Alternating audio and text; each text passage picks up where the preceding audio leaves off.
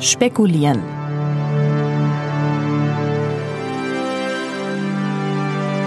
Über dies und auch das, aber vor allem über Science Fiction und Zukunft und das Spekulieren selbst. Unter dem Titel Zukunftsaussichten, eine Unkonferenz spekulativen Fabulierens, fand Ende April ein Wochenende ungerichteten Austauschs im literarischen Kolloquium Berlin am Wannsee statt. Dazu eingeladen hatten das Kapselmagazin und der Lyriker Tim Holland. Mit dabei waren elf AutorInnen aus den unterschiedlichsten literarischen Feldern.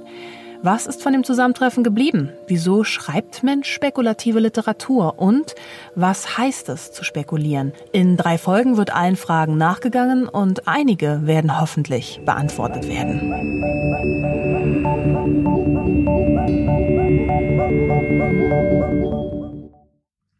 Das Drachenpferd erwacht im Mondlicht. Eiskalter Tau tropft auf seine Stirn.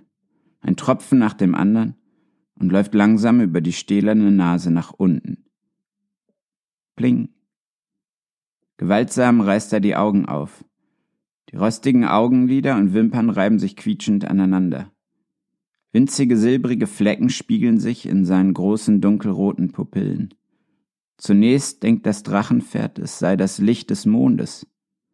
Erst nach genauem Hinsehen erkennt er, dass es weiße kleine Blumen sind, die aus einem Riss im Zement herauswachsen. Der Tau, der langsam von seiner Nase tropft, bewässert sie und schenkt ihnen Leben. Er kann dem Drang nicht widerstehen und holt einmal tief Luft, so als ob er den Duft der Blumen riechen möchte. Dabei kann er das gar nicht. Das Drachenpferd ist nicht aus Fleisch und Blut. Riechen konnte er noch nie. Mein erstes Mal Science Fiction lesen, das habe ich gleich mit der ganz Großen verbracht. Mit Ursula K. Le Guin und ihrer linken Hand der Dunkelheit. Ich werde nicht lügen, mir hat das Cover zugesagt und Zeit auf einem anderen Planeten zu verbringen kam mir in dem Moment wie der perfekte Eskapismus aus meinem eigenen planetaren Dasein vor. Erst Jahre später, aka jetzt, ist da eine Ahnung, wie viel mehr dieses literarische Genre der Welt zu bieten hat. Das klingt hochtrabend, hat aber jedes Recht dazu. Queere Realitäten, feministische Umwälzungen und die Überwindung neoliberaler Welt- und Moralvorstellungen. Über all das muss Mensch ja erst einmal spekulieren. Aber ich greife voraus.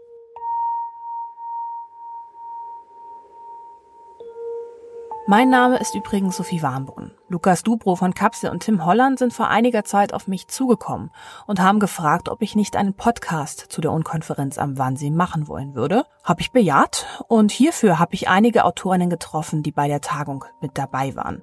Und andere Menschen, die sich auskennen.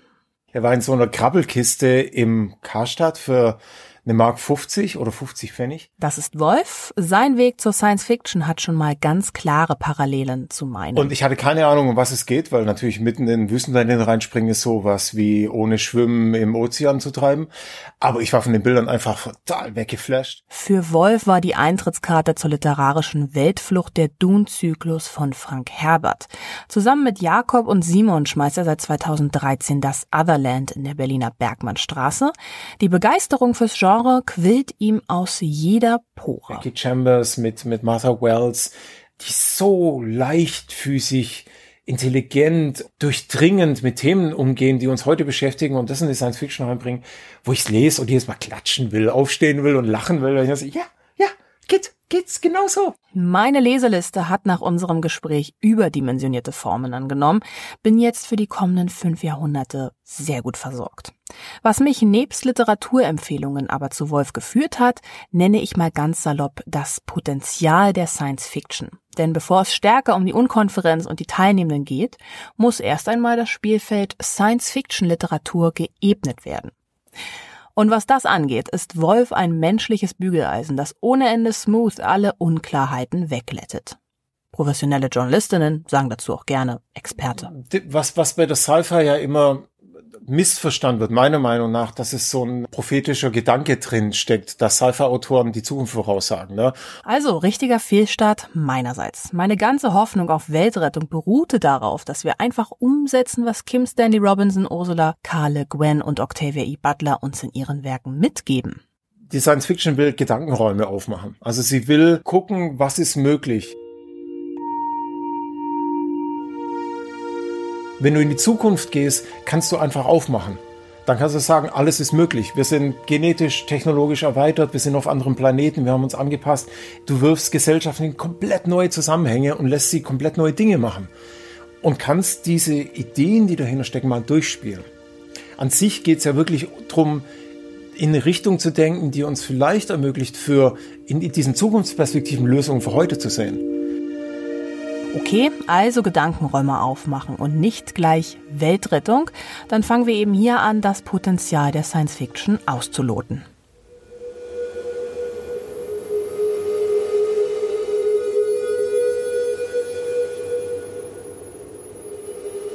Für Katrin Thiele, Assistenzprofessorin für Gender Studies an der Universität Utrecht, ist Figurieren Teil einer spekulativ-feministischen Praxis.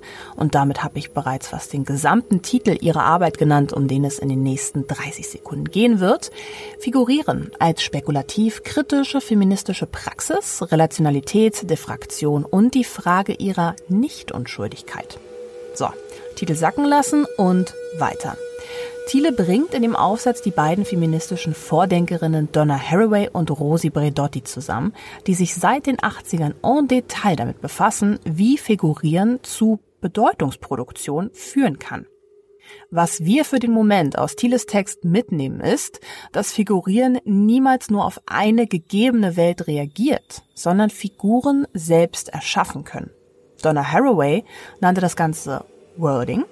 Ergo könnte Mensch sagen, Figuren oder Figurationen sind eine Methode, um sich mit Bekannten unvertraut zu machen. Bis hierhin halten wir fest. Science Fiction ist ein bewährtes Mittel, Eskapismus zu betreiben, ohne Substanzmissbrauch. Und so wirklich interessant wird es allerdings erst, wenn in Science-Fiction-Texten Platz gelassen wird, ganz viele Formen von Subjektivität unterzubringen.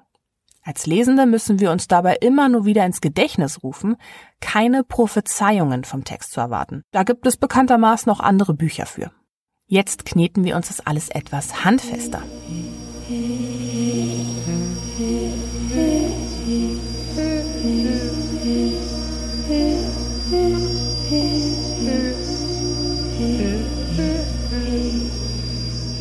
In unserem Gespräch hat Wolf irgendwann natürlich, als das Mikro gerade nicht lief, eingeworfen, dass es nichts weiter sei als ein Taschenspielertrick, Handlungen und Charaktere in die Zukunft zu verlagern. Wir nehmen einfach unsere Probleme und schieben es woanders hin. Macht ja auch viel mehr Spaß, sich mit Problemen zu beschäftigen, wenn sie sich schön weit weg von einem persönlich anfühlen. Für Wolf macht es dabei keinen Unterschied, ob dieser Taschenspielertrick Zauberei auf den Plan ruft oder LeserInnen auf einem Planeten im Doppelsternsystem Aldebaran verfrachtet werden. Die Falschen wissen Bescheid. Diese Taschenspielertrick-Logik, die macht AutorInnen spekulativer Literatur ja konsequenterweise zu TricksterInnen. Und die kommen jetzt auch mal zu Wort. Im linearen Text kann man Zeit kontrollieren. Das klingt doch schon mal wahnsinnig tricksterig, was der Rudi da von sich gibt. Da kann ein Kunstwerk ja wirklich nur durch seine Form irgendwie was mit Menschen machen. Vergehen von irgendwie fiktiver Zeit. Mit Zeit zu arbeiten, Zeit zu kontrollieren. Machtvoller Akt, aber was hat man sonst im Leben? man hat sonst immer nur Spielball der Zeit. Und da kann man die Zeit formen. Trickster confirmed und wenn Rudi Nuss nicht gerade Zeitgott in seinen Texten spielt, ist er freier Autor und hat einen Roman, den er sein eigen nennen kann. Die Realität kommt, erschienen bei Diaphanes. Außerdem war Rudi, gebürtiger Berliner by the way, eine der elf eingeladenen Teilnehmenden der Unkonferenz. Ansonsten ist hängen geblieben von dieser Konferenz, dass es irgendwie langweilig ist, in den Polen von Utopie und Dystopie sich mal zu bewegen, zu denken was ja irgendwie alle irgendwie wollen, wenn man irgendwie ein Interview hat irgendwie oder, oder Buchbesprechungen hat. An einem viel zu heißen Sommertag trafen wir uns auf einen eiskalten, teuren Kaffee und mussten uns irgendwann gegen wiederholte Käferattacken verteidigen. La warte mal, ist da auch eine Larve bei mir vielleicht? Ich hoffe nicht. Das ist ja unglaublich, was die sich erlaubt. Rudi und ich sind definitiv nicht als Gewinner aus dem Käfer versus Menschengefecht gegangen und in dieser Tatsache steckt eine dicke Portion Foreshadowing drin, aber das lasse ich für den Moment unkommentiert.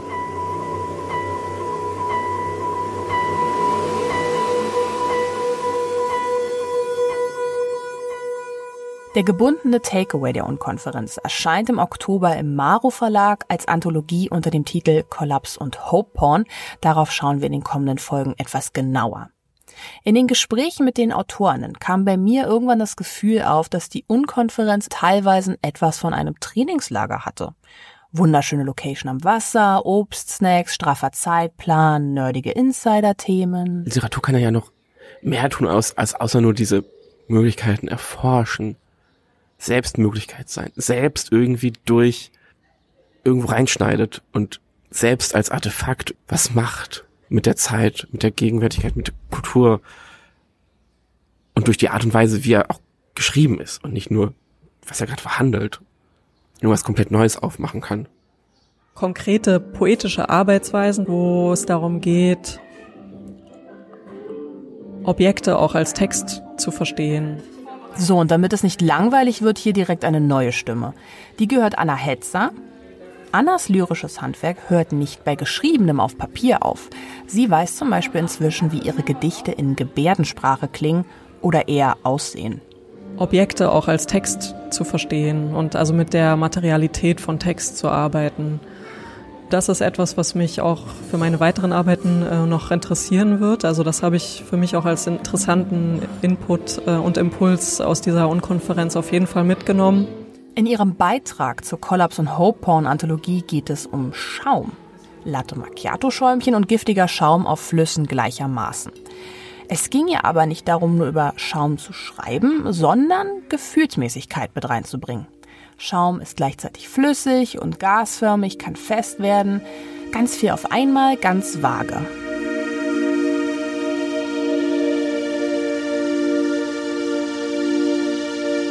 Menschliche Gehirne wiederum lieben ja schwarz-weiß, entweder oder, ja, nein alles, was in der materiellen Realität verankert und Klarheit mit sich bringt, oft auf Kosten von Illusionen, Tagträumereien und anderen hübschen Auswüchsen menschlicher Fantasie oder wie Rudi sagt, aus diesen dämlichen menschlichen Konzepten rauszukommen von Steuern oder Elektromobilität. Es wirkt, es ist einfach alles so absurd.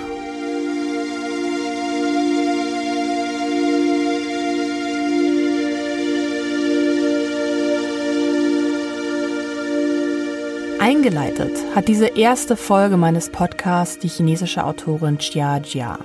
Und zu ihrer Kurzgeschichte kommen wir jetzt wieder zurück. Ich bin ausgezogen, um der Science Fiction etwas näher zu kommen. Ich finde, man kann das mit einem Date vergleichen. Nicht unbedingt das erste Date, eher das zweite, wo mehr über Lebensziele, Motivation und Ängste des Gegenübers in Erfahrung gebracht werden soll.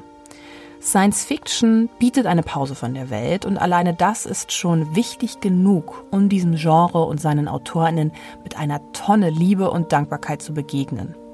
Als fast einziges Genre ist sie aber zusätzlich Medium und mediale Form, die unseren Blick in komplett unbekannte Richtungen führen kann.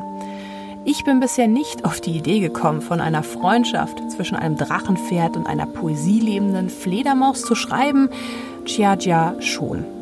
Und klar, das ist zuallererst ein fantastisches, verspieltes Hirngespinst, danach aber ist es eine direkte Einladung, das verdammte Anthropozän mit seiner Elektromobilität, 100 möglichen Milchalternativen und Warteschleifen in Telefonhotlines hinter sich zu lassen. Stattdessen eine nichtmenschliche Perspektive auszuprobieren und feststellen, da ist ganz schön viel Futter für eine geilere Zukunft zu holen. Darum geht es in der nächsten Folge. Wir hören uns.